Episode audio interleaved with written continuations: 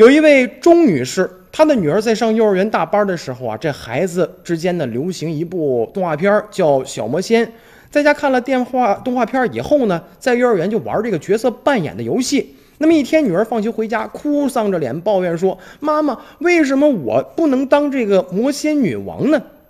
原来啊，班上有一个特别强势的女孩，每次都是由她决定其他孩子扮演什么样的角色。女王嘛，当然是这个孩子自己来扮演，而女儿总是被分配到呃其他的各个颜色的这个不好看的小仙子。所以这个钟女士一开始觉得这个问题很简单，咱不玩不就完了吗？但是后来发现问题根本不是这么回事儿。女儿不开心，但不能不玩儿，因为你要不玩儿的话，就不能融入这个集体。其他小女孩也不满，但是他们又不敢联合起来对抗她。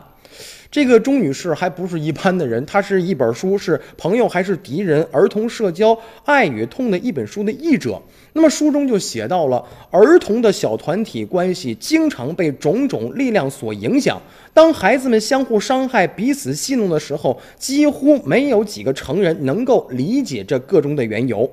而且其中也讲了一个故事，说在一个夏令营当中啊，这个五岁的男孩小林是独自站在旁边玩，然后有一个大男孩呢又打了他一下，但是呢，这个大男孩没有小男孩没有生气，两个人搂在一块儿还相互微笑。所以说有些东西是咱们大人理解不了的，但是这个孩子成长过程当中啊，解决一系列的问题需要家长和孩子多沟通。